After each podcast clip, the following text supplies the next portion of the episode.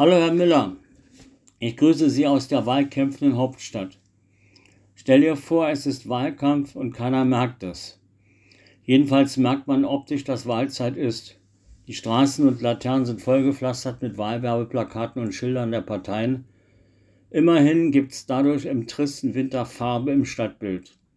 Bisher findet der Wahlkampf nur in mehr oder weniger einfallslosen Plakaten statt. Noch ist keine wirkliche Wahlbegeisterung beim Wahlvolk zu erkennen.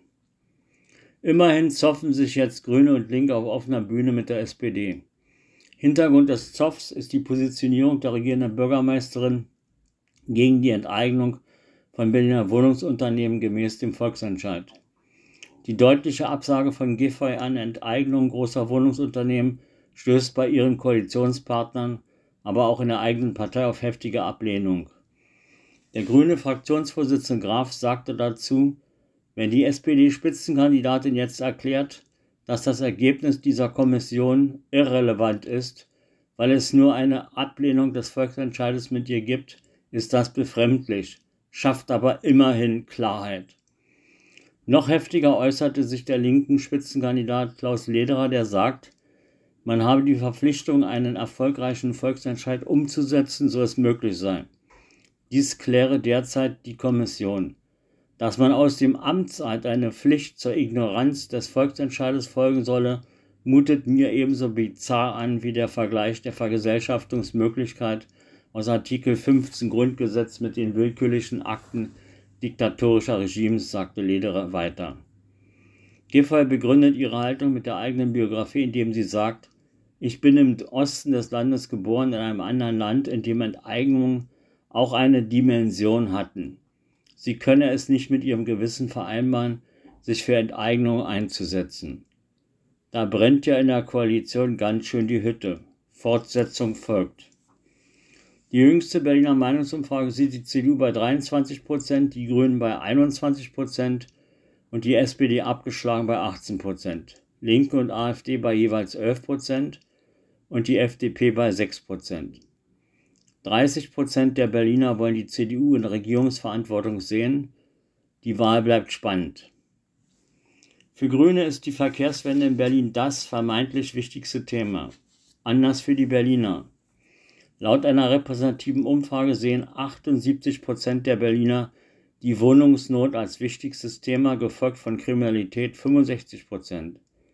Die Qualität der Bildungseinrichtungen und die Verkehrssituation werden mit je 47 Prozent als wichtiges Problem genannt, gefolgt mit 45 Prozent das Problem der altmodischen Verwaltung. 70 Prozent wollen keine autofreie Innenstadt und 60 Prozent sind für weiteren Straßenausbau. Die Umfrage macht deutlich, wo die Berliner die Probleme der Stadt sehen, mit denen die Landesregierung nicht fertig wird. Zum wiederholten Male steht Berliner, die Berliner Landesregierung mit dem Recht auf Kriegsfuß. Diesmal erwischte es die Quereinsteiger, denen das Verwaltungsgericht nur bescheinigte für ihre so wichtige Tätigkeit an Berliner Schulen, gäbe es keine rechtliche Grundlage in Form eines Gesetzes oder einer Rechtsverordnung. Mal wieder steht die Schulverwaltung belämmert und blamiert da und beteuert nun heftigst, schnellstmöglich die rechtlichen Grundlagen zu schaffen. Zeit wird's ja. Nach ihrer Klausurtagung hat die Berliner SPD nochmals den großen Berliner Wumms gemacht und möchte jede Zielgruppe mit Wahlgeschenken bedenken. Ob 29 Euro Ticket für alle, Ausbau des Berliner Nahverkehrs oder Neubau einer Kinderklinik ist im SPD-Neckermann-Katalog für jeden etwas dabei. So sollen für alle Senioren über 60 Jahre einmal im Monat mittwochs freier Eintritt in den Berliner Museen gewährt werden. Sehr großzügig, oder? Immer wieder nerven die selbsternannten Klimaretter die Berliner Autofahrer. Jetzt wurde bekannt, dass die Nicht-Klimaterroristen, die fürchterlich abnerven, durch Spenden finanziell üppig unterstützt werden. Von rund eine Million Euro Spenden wurden immerhin sehr präzise Zahlen über deren Verwendung genannt. Penibel ließ, listen die Protestierer ihre Ausgaben auf. So verbrauchten sie Materialkosten in Höhe von 98.167,28 Euro für Sekundenkleber, Warnwesten, Sitzkissen und anderes. Für Mietkosten gaben sie 254.000 Euro und die Rechtskosten schlugen mit 17.733 Euro zu Buche.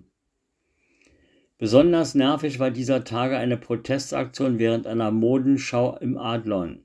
Unaufgefordert begaben sich die Klimanervensägen auf den Laufsteg und zeigten ihre Parolen. Da sie nicht angeklebt waren, war ihr Aufenthalt im Adlon von rekordverdächtig kurzer Dauer. Mal wieder brannten in Berlin einer Nacht 25 Fahrzeuge, diesmal bei einem international tätigen Internethändler.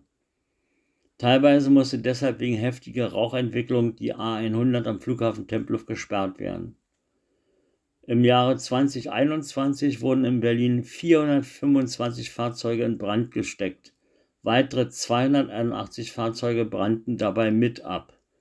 Berlin hat damit seinen Spitzenplatz als Hauptstadt der Autozündler erfolgreich verteidigt. Teile des Berliner Remo-Clans haben jetzt den Raub des Dresdner Juwelenschatzes gestanden und den Ermittlungsbehörden das Versteck großer Teile des geraubten Schatzes genannt. Im Gegenzug erwarten die Räuber nach einem Deal mit der Staatsanwaltschaft eine erhebliche Absenkung des Strafmaßes auf 5 bis 6 statt 12 bis 16 Jahren. So glücklich die Dresdner über den wieder aufgetauchten Schatz sein können, frage ich mich, ob das richtig ist, Schwerstkriminellen solch einen Strafrabatt zu gewähren. Interessant ist, wie die Remmers auf die Idee zum Einbruch ins grüne Gewölbe nach, nach Dresden kamen. Den Impuls gab einer der Männer, der anlässlich einer Klassenfahrt begeistert von den ausgestellten Diamanten in Dresden war. Sauer sind die Schmargendorfer, weil ihr Postamt seit Dezember geschlossen ist. Ursache ist keine Unternehmensfehlentscheidung der Post, dieses Postamt schließen zu wollen, sondern ein Einbruch in der Nacht zum 27. Dezember. Alle Automaten, Schränke und Tresore wurden aufgebrochen und das Postamt total verwüstet und ausgeraubt hinterlassen. Dabei wurden Hydrauliktechnik eingesetzt, wie es gelegentlich auch Clans einsetzen. Unklar bleibt, ob dieses Postamt jemals wieder eröffnet wird. Beim Brandenburger Tor sagten wir zu Mauerzeiten, macht das Tor auf. Heute erschallt der Ruf, macht das Tor sicherer. Hintergrund ist ein tragischer Unfall, bei dem ein 26-jähriger Autofahrer mit hoher Geschwindigkeit gegen das Brandenburger Tor fuhr und noch am Unfallort verstarb. Es ist ein Wunder, dass der Unfall nachts geschehen ist und dass es keine weiteren Opfer gab. Ein derartiger Unfall am Tage hätte verheerende Folgen haben können. Nun beginnt die Suche nach einem Sicherheitskonzept für Berlins Wahrzeichen. Seit Jahren verrottet das Berliner ICC das Internationale Kongresszentrum. In der Not wurde es als Flüchtlingsunterkunft und als Impfzentrum genutzt. Nun, wenige Tage vor der Wahl, kommt zufällig der Wirtschaftssenator Schwarz auf die Idee, man könne ja das ICC nach dem Vorbild des Centre Pompidou in Paris als Kulturzentrum weiter nutzen. Bis 2026 soll mit einem sogenannten Konzeptverfahren ein Betreiber gefunden werden. Ausgeschlossen bleiben der Betrieb eines Bordells, einer Spielbank oder eines Waffenhändlers oder vergleichbare Zwecke. Schwarz begründete die lange Verfahrensdauer damit, dass man ein durchdachtes und nachhaltiges Konzept haben wolle. Bislang werden wenig durchdacht, jährlich mindestens 2 Millionen Euro Unterhaltskosten für das ICC verbrannt. Mal sehen, ob die Bewerber für das ICC Schlange stehen. Hier mal ein paar gute Nachrichten aus der gebeutelten Stadt. Nach drei Jahren gibt es sie wieder, die Grüne Woche, die früher von den Berlinern liebevoll Fresser genannt wurde. Die weltgrößte Agrarmasse kann man noch bis kommenden Sonntag besuchen. Ab März wird in Berlin die Anzahl der kostenlosen öffentlichen Toiletten im Stadtgebiet von 50 auf 100 erhöht. Stolz verkündete der Landeswahlleiter, dass pünktlich und rechtzeitig alle Berliner Wahlberechtigten ihre Wahlunterlagen per Post erhalten haben. Gerade noch Glück gehabt, rechtzeitig vor dem Poststreik. Seit dem 16. Januar kann man bei der Berliner BVG wieder das Busticket mit Geldschein oder Münzen bezahlen. Damit wird der Zustand von vor dem März 2020 wiederhergestellt. Mit der willkommenen Corona-Pandemie hatte man damals aus Infektionsschutzgründen die Barzahlung im Bus abgeschafft. Dann hat, nach öffentlichen Protesten, die Verkehrsverwaltung entschieden, die BVG müsse den Barvertrieb wieder aufnehmen. Geht doch. Also, es gibt auch Gutes aus der Hauptstadt zu berichten. Mein heutiger Gastrotipp ist die kleine, aber feine Trattoria und Restaurante Da Gianni in der Leonhardstraße 1 unmittelbar am Stuttgarter Platz. Dieses kleine Restaurant bietet alle Klassiker der italienischen Küche. Die wagenradgroßen Pizzen haben einen Durchmesser von 33 cm und sind nur mit großem Hunger zu bewältigen. Besonders schmackhaft und scharf war für mich die Diavolo für 10,50.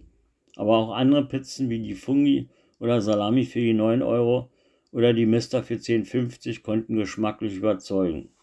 Das Da Gianni bietet einen täglichen Mittagstisch von 11.30 Uhr bis 17 Uhr. Ein kleiner Salat und Pastagericht oder Pizza von der Speisekarte gibt es für nur 9,50 Euro. Da Gianni am Stutti, Leonhardstraße 1 in Charlottenburg. Bueno Appetito. Ich wünsche Ihnen eine schöne Woche.